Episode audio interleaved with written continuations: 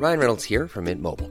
With the price of just about everything going up during inflation, we thought we'd bring our prices down. So to help us, we brought in a reverse auctioneer, which is apparently a thing. Mint Mobile unlimited premium wireless. Ready to get 30, 30, bit to get 30, bit to get 20, 20, 20, bit to get 20, 20, bit to get 15, 15, 15, 15 just 15 bucks a month. So, Give it a try at mintmobile.com slash switch. $45 upfront for three months plus taxes and fees. Promo for new customers for limited time. Unlimited more than 40 gigabytes per month. Slows. Full terms at mintmobile.com. En el episodio de hoy nos va a acompañar el doctor Alejandro Montoya. Él es ginecólogo y a él le voy a hacer todas esas preguntas que por miedo, por temor o por tabú no le has hecho a tu ginecólogo o ginecóloga. Bienvenidos, bienvenidas y bienvenides. Hola Alejo, ¿cómo vas? Hombre, pues muchas gracias. No sabes con emocionado que estoy porque me fascina hablar del tema, porque me fascina hablar de romper esos paradigmas de que nadie habla de las cosas y es importantísimo hablarlas porque los seres humanos al no hablar las cosas las normalizamos por miedo y el miedo produce problemas y las cosas siempre se pueden 100%. solucionar. Siempre se pueden solucionar, sin importar Sí. el tamaño que sean. Y es muy importante hablar de nuestro cuerpo, de cómo funciona, de todo. O sea, creo que, que hay que romper mucho esa barrera y para eso estamos, para hablar y te va a hacer lo que te decía, llegaron más de 300 preguntas de toda la comunidad. Fue bastante difícil depurar y cuál íbamos a tener en este episodio. Hay temas buenísimos de los cuales podríamos seguro dedicarles podcast completos, pero bueno, te voy a hacer las preguntas y vamos a ir hablando conforme van saliendo un poco estas preguntas.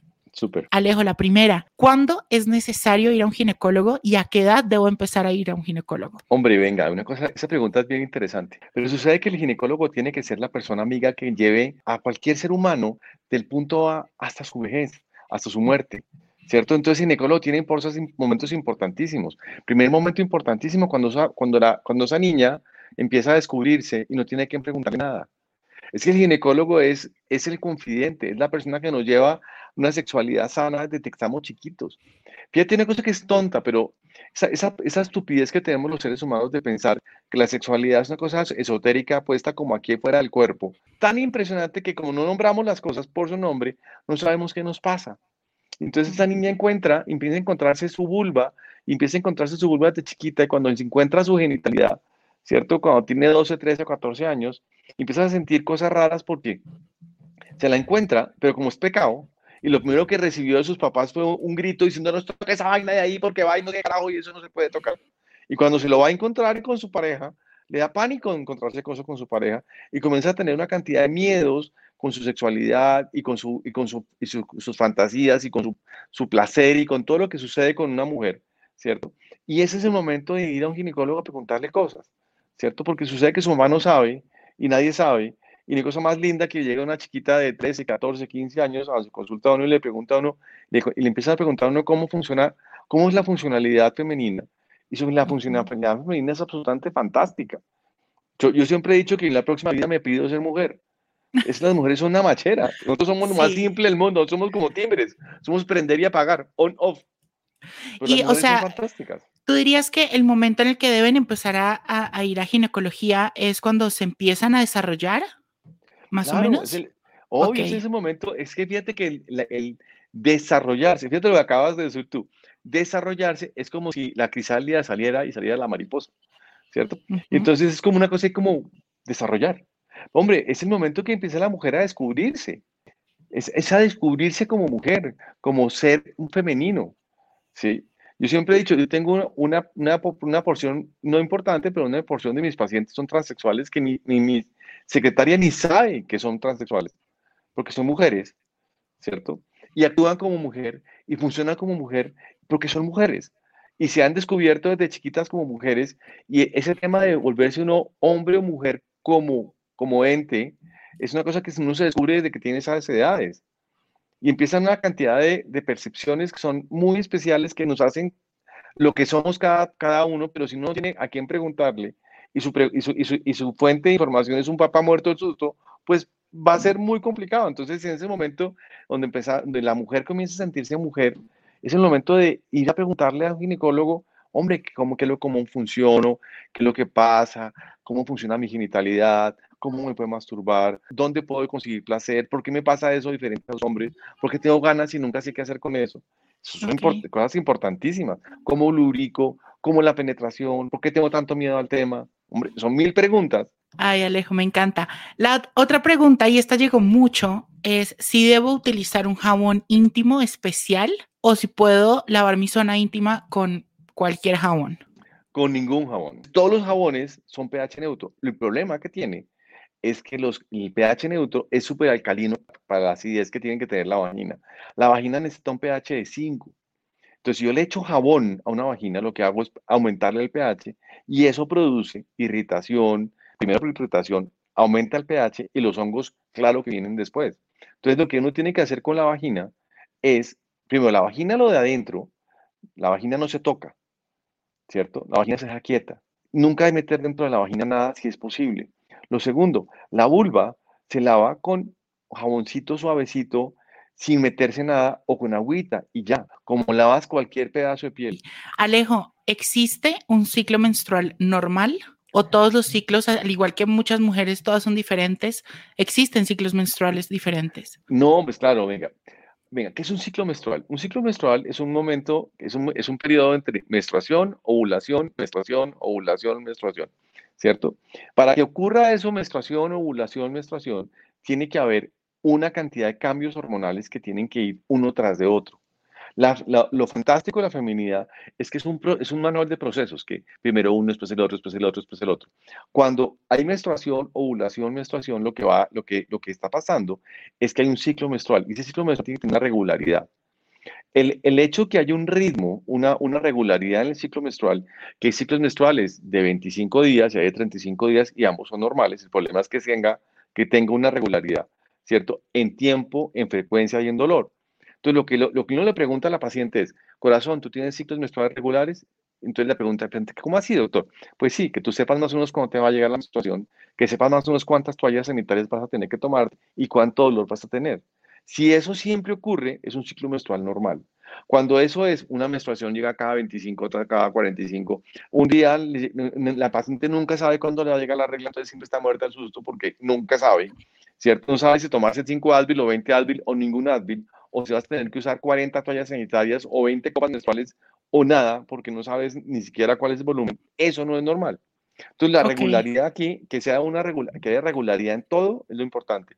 Cuando empieza a haber irregularidad es cuando no está bien. Ok, eso podríamos decir que un ciclo menstrual se puede llamar normal dentro de los parámetros de cada paciente. O sea, es algo que cada mujer tiene. O sea, no hay una regla que dice que a todas las mujeres el 5 de cada mes tiene que llegarles. O sea, no, eso es dependiendo de cada organismo. De cada, pero lo importante es que sea cíclico.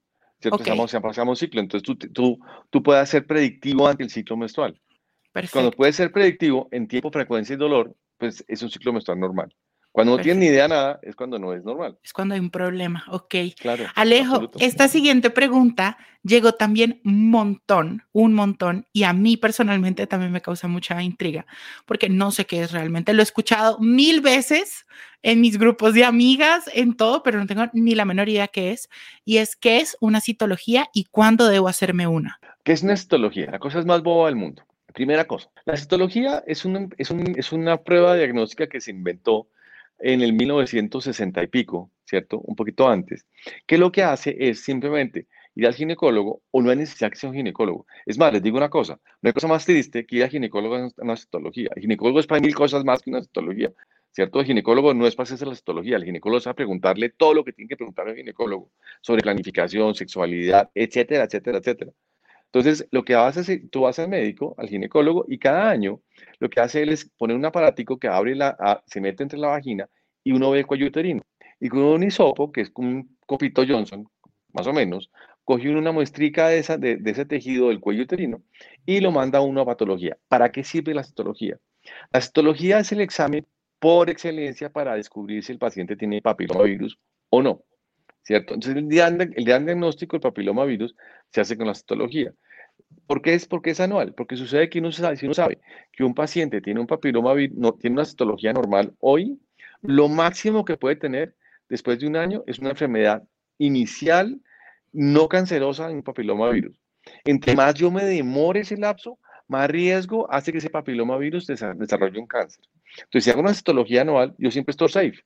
Porque lo máximo que va a pasar es que me digan, ah, tienes papilomavirus, hay que hacer una quimoncito acá, un poquito de, de, de, calor, frío, lo que sea, y se quita el papilomavirus y se acabó el problema. Pero si yo espero y espero y espero y empiezo a, de, a, a no hacer esa ciclicidad de la citología, puedo tener el riesgo de tener que coger un vez de un papilomavirus que ya empieza a arrancar, a volverse un carcinoma intraepitelial, un carcinoma mucho más severo, un carcinoma in situ o ya un carcinoma infiltrante con metástasis. Eso, eso depende del tiempo que yo me exponga. Buenísimo, yo creo que eso sí es súper importante y yo creo que incorporar eso, esa conciencia de anualmente hacerme ese chequeo, mensualmente hacerme la mamografía, involucrar eso en mis rutinas de autocuidado, creo que es súper importante, claro. precisamente por lo que dices, que puede prevenir cosas que se pueden volver más grandes. Eh, Alejo, esta me parece una pregunta súper interesante y me encanta, y es, ¿hay relación entre las emociones o la salud mental de las mujeres y los problemas reproductivos que ellas puedan llegar a, tener, el de pronto el no, el no quedar embarazadas tan fácil, todos los temas? ¿Hay alguna relación entre eso? La respuesta es un sí rotundo, totalmente sí. Cuando, fíjate una cosa, cuando una, cuando una mujer está bajo estrés, se le despelota el ciclo menstrual Mm. Entonces uno dice, pero ¿por qué? ¿Qué es lo que pasa? ¿Cierto? Eh, sucede que cuando, cuando nosotros estamos estresados, el estrés afectivo, el estrés, es que, empezamos por, por el principio que es estrés. Estrés es básicamente cuando tu ambiente te está agrediendo y pone en riesgo tu vida, de cualquier forma, ¿cierto? Entonces nuestro cuerpo reacciona automáticamente con unas hormonas específicas contra, para manejar el estrés. Uno tiene que pensar que las hormonas de nuestro cuerpo están diseñadas para, para comunicarnos con nuestro ambiente. Entonces, la tiroides, las hormonas sexuales, el cortisol, todas las hormonas de nuestro cuerpo están diseñadas para que nos comuniquemos con nuestro cuerpo. Entonces, coge el ambiente del cerebro, lo interpreta y hace que el cuerpo reaccione de algunas formas específicas con las hormonas. Entonces, cuando yo estaba estoy bajo estrés, ¿qué le pasa? Que el estrés lo que hace es que dispara el cortisol, que es la hormona del estrés. Lo que hace cuando se dispara el cortisol en las mujeres, que es diferente que con los hombres, lo que hace el cortisol es bloquear el sistema, ¿cierto? Bloquea el ciclo menstrual.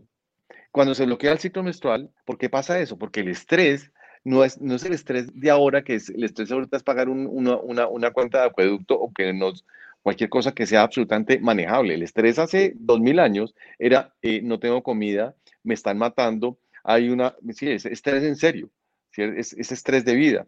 Entonces, cuando la hembra se, se, enfrenta al estrés, es decir, el cuerpo, lo que hace el cuerpo es decir, tú hembra no te reproduzcas porque hay un ambiente estresante que, que probablemente no permita que tu cría pueda, pueda salir adelante. El cuerpo es una locura. Claro, es una, una belleza. Es que hace que bloquea, se bloquea el sistema, pero es que las mujeres bajo estrés se les bloquea el ciclo menstrual. Ahorita el síndrome poliquístico, entre comillas, que podemos hablar horas sobre el tema, cuando estamos en pandemia y no nos, ¿qué pasa con el cortisol? ¿Por qué se sube el cortisol? Por estrés, pues se, se sube por la falta de sol, ¿cierto? Entonces, por eso es que cuando estamos metidos entre una casa, entre una cueva todo el día, eso bloquea el sistema y nos pone bajo estrés y la gente está volviendo pésimo con, con, con la pandemia, porque el cortisol no permite que nosotros durmamos y bloquea el sistema. Entonces, las mujeres bloquean el sistema y hacen que no hulen. No, claro, o sea, todo está realmente conectado. Yo creo que lo he dicho en otros episodios, que si hay algo que no está funcionando en cualquiera de las esferas de uno, automáticamente todo también se despilota. Todo se desbarata. Y, todo y también creo que el, el, estar en una, en una paz mental, estar con buena salud mental es súper importante para que también todo el organismo esté bien. O sea, te lo digo porque yo acabo de salir de estar 15 días o más eh, incapacitado y yo ya me venía sintiendo súper agotado mentalmente, emocionalmente, ya como que me habían dicho para un momento y bueno, me incapacitaron porque me, me jodí la mano, me la inmovilizaron, no pude trabajar y me di cuenta, wow, o sea, si no está bien la torre, claro todo se despilotea. Alejo, ya que estamos hablando un poco de eso, de, los, de la reproducción y el tener niños, niñas, de todo, esta me causa mucha intriga también esta pregunta, es muy interesante porque me parece un tema, mejor dicho, que toca empezarlo a hablar y es la depresión postparto. O sea, es normal que después de tener a mi hijo o hija me sienta triste, me sienta incapaz de cuidarle, que lleguen ideas fatalistas. O sea, tú como ginecólogo, ¿qué puedes decir de eso? Venga, ¿qué pasa? Lo que pasa es, es, que uno tiene que ponerse en el, en, el, en el, plan de la mujer.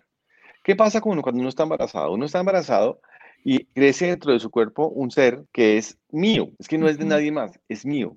Es una, una relación en la cual yo formo con mi bebé, que es absolutamente simbiótica y que yo, yo, juego con esa persona y esa persona crece dentro de mí. Lo que pasa es que uno cuando es hombre no entiende eso.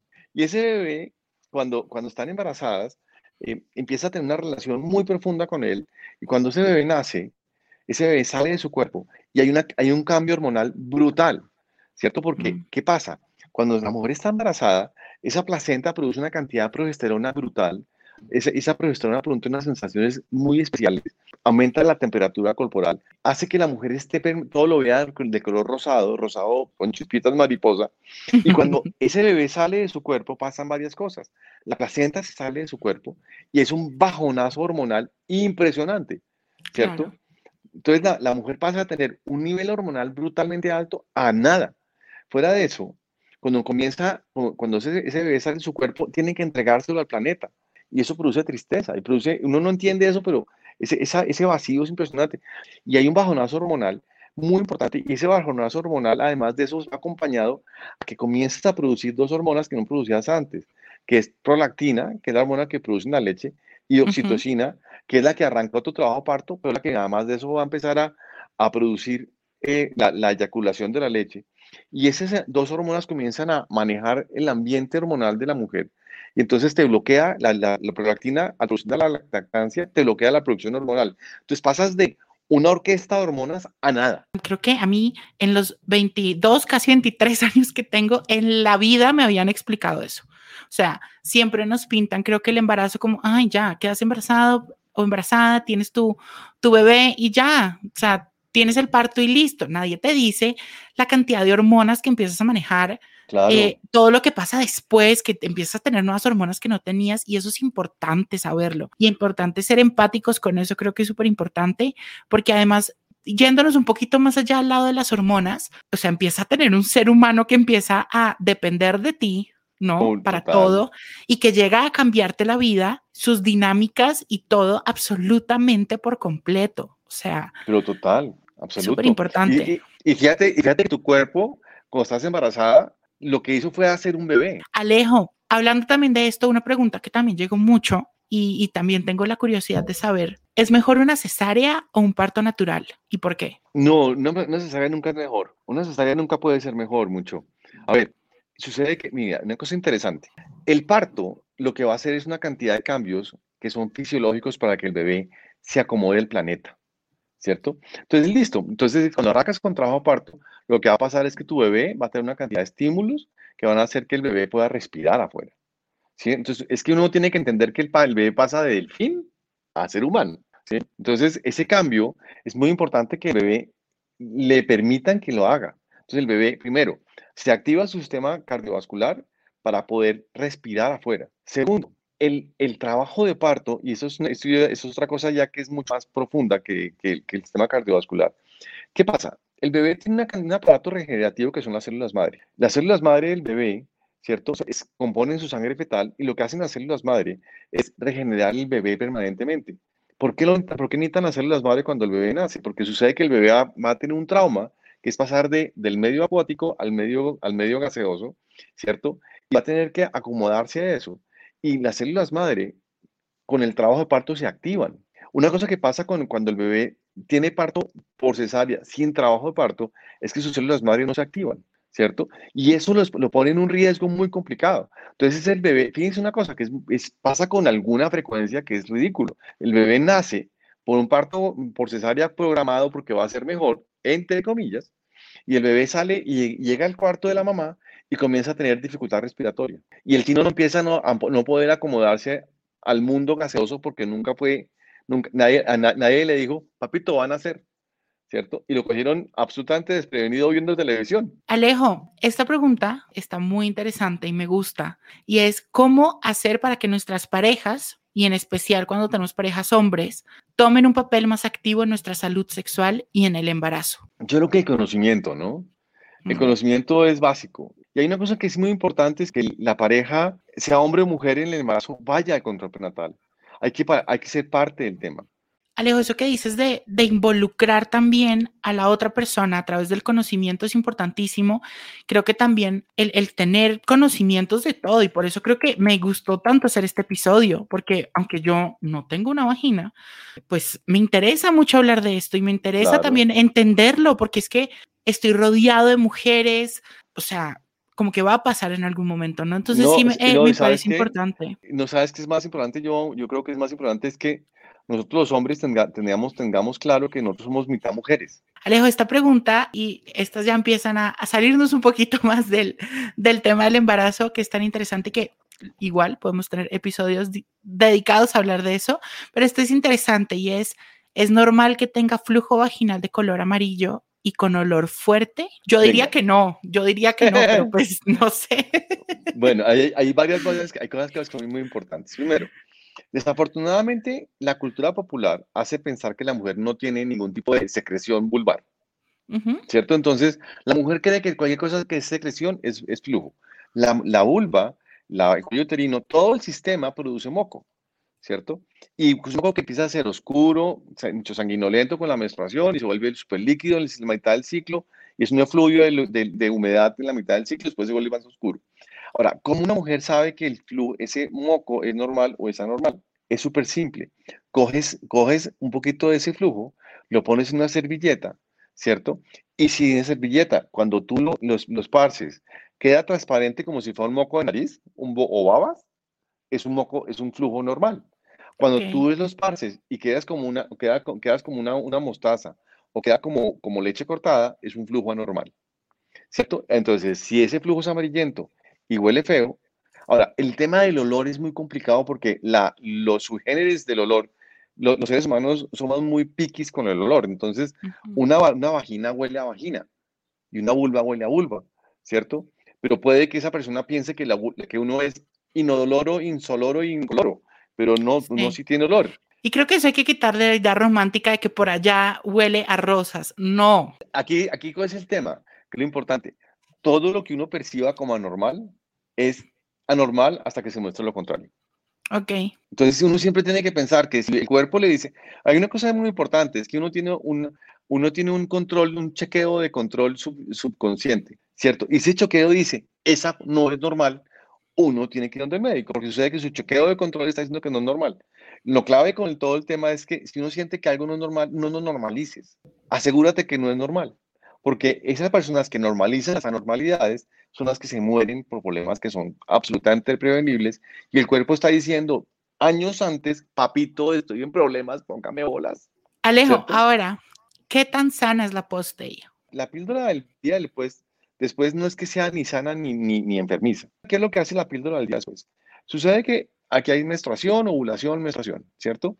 Y ese ciclo menstrual lo que hace es preparar el endometrio para que el bebé se pueda pegar en el momento de la ovulación.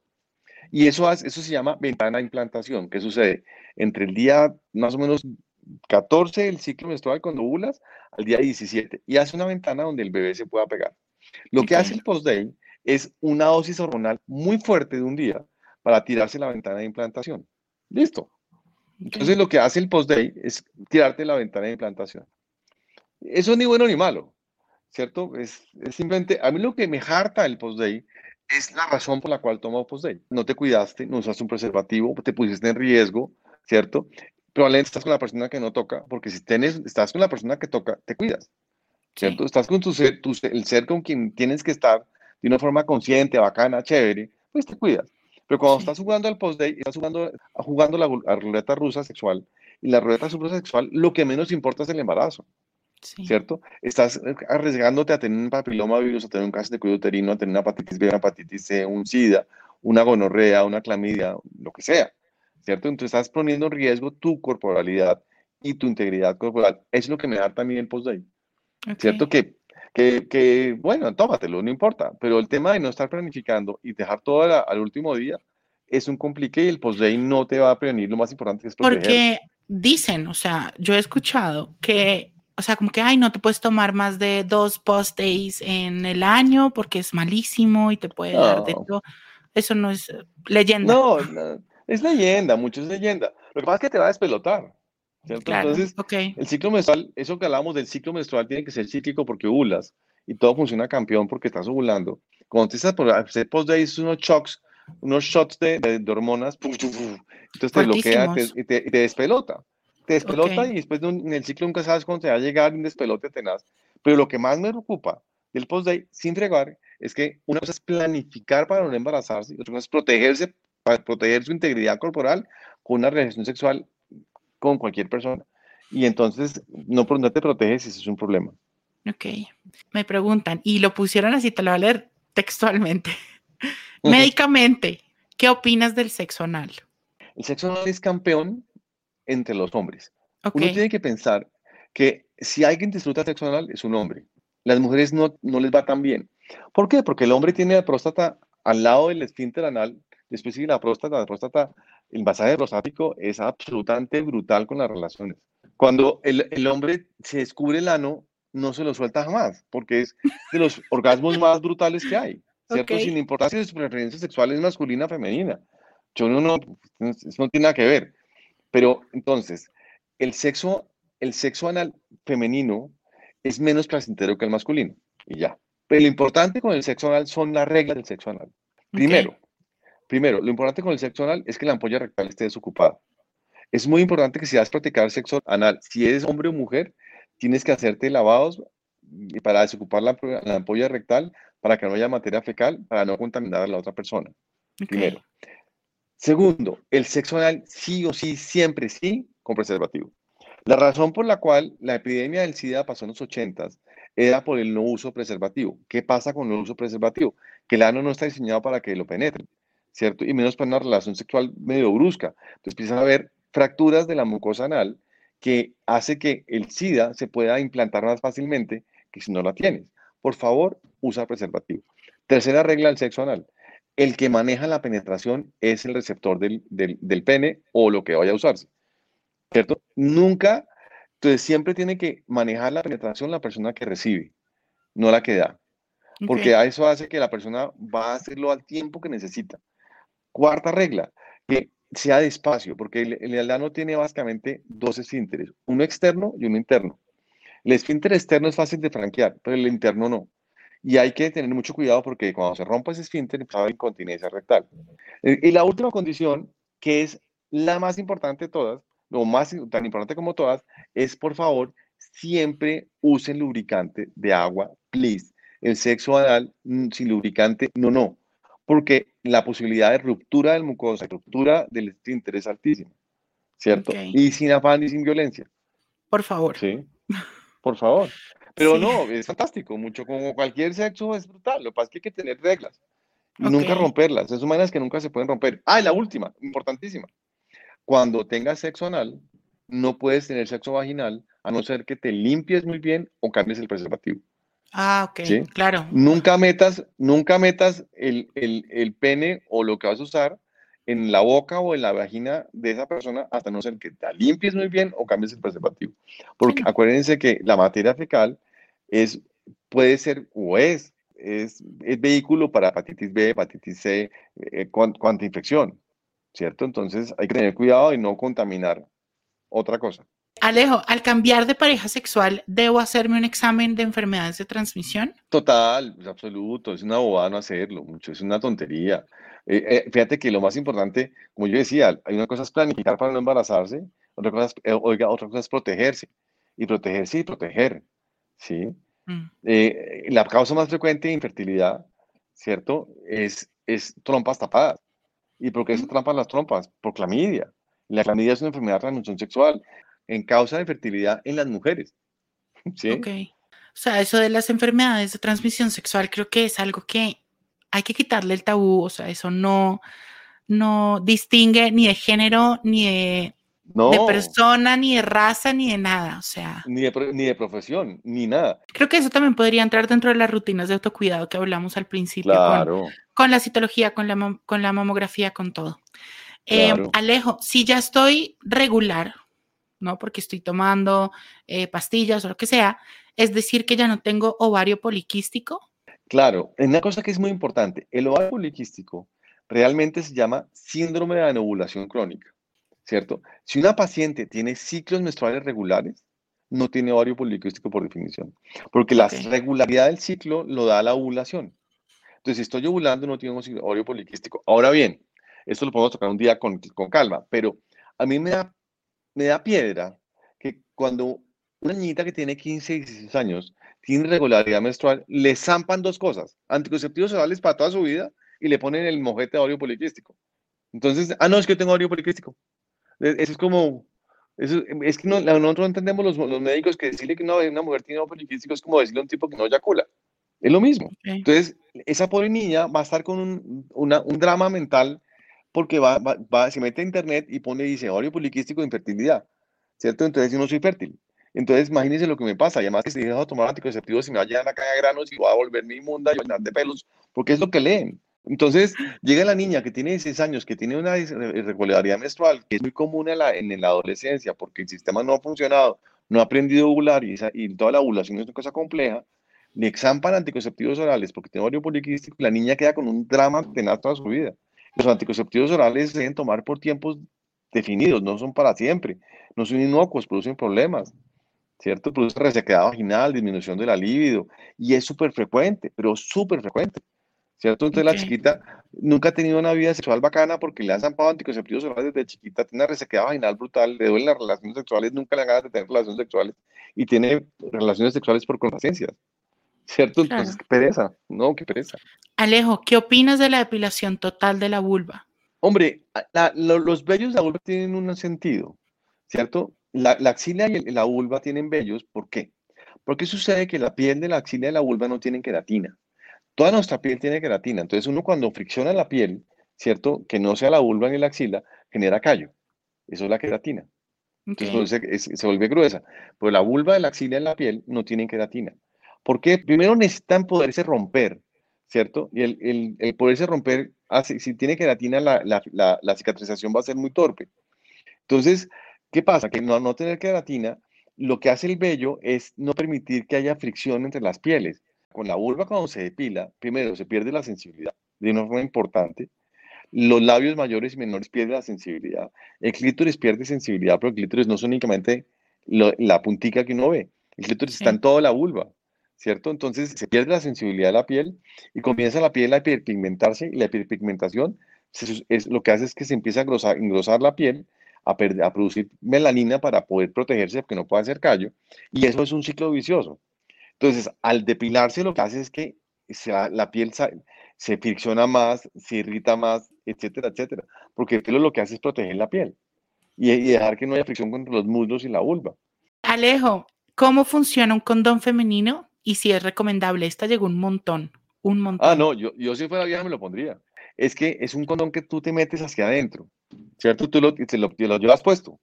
Ok, ¿Y, cómo no se cae?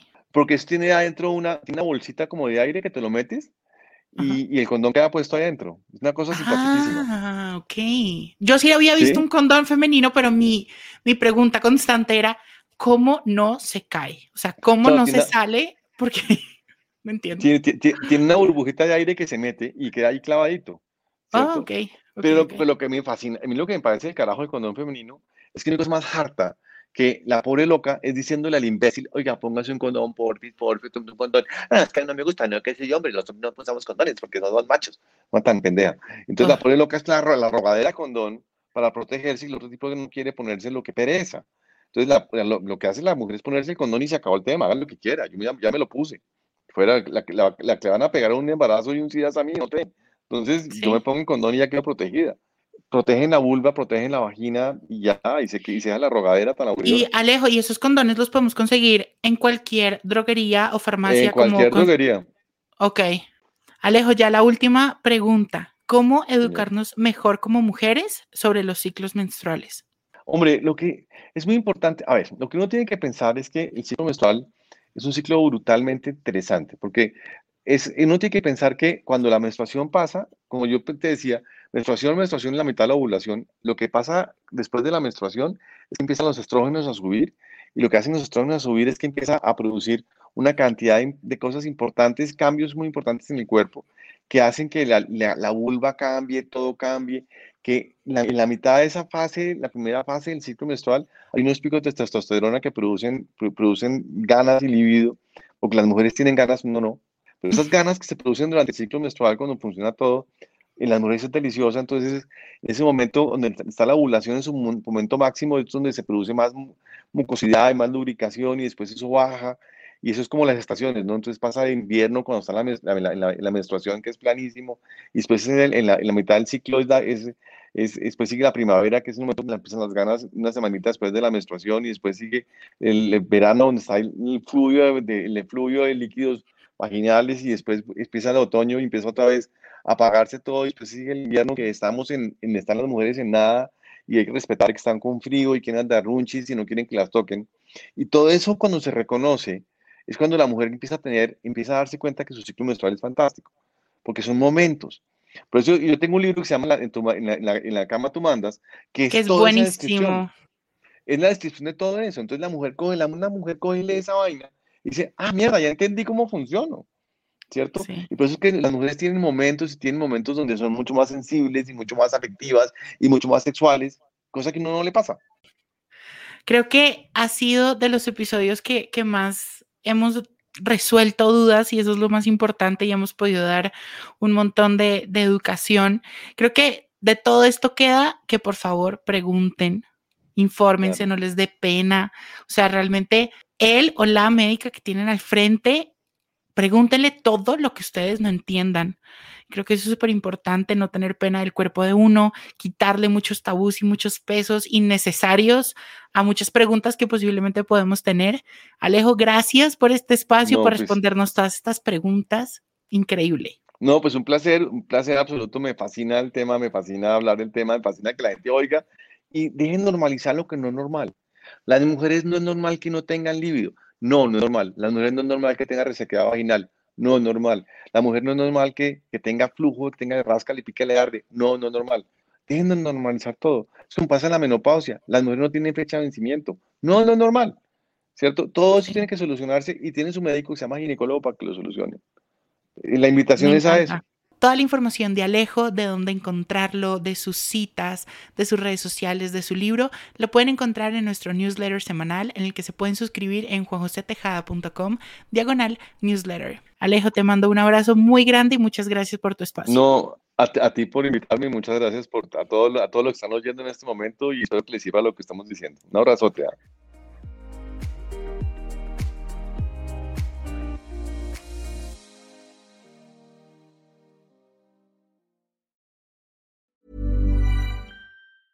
Planning for your next trip? Elevate your travel style with Quince. Quince has all the jet setting essentials you'll want for your next getaway, like European linen, premium luggage options, buttery soft Italian leather bags, and so much more. And is all priced at 50 to 80% less than similar brands. Plus, Quince only works with factories that use safe and ethical manufacturing practices. Pack your bags with high-quality essentials you'll be wearing for vacations to come with Quince. Go to quince.com slash pack for free shipping and 365-day returns.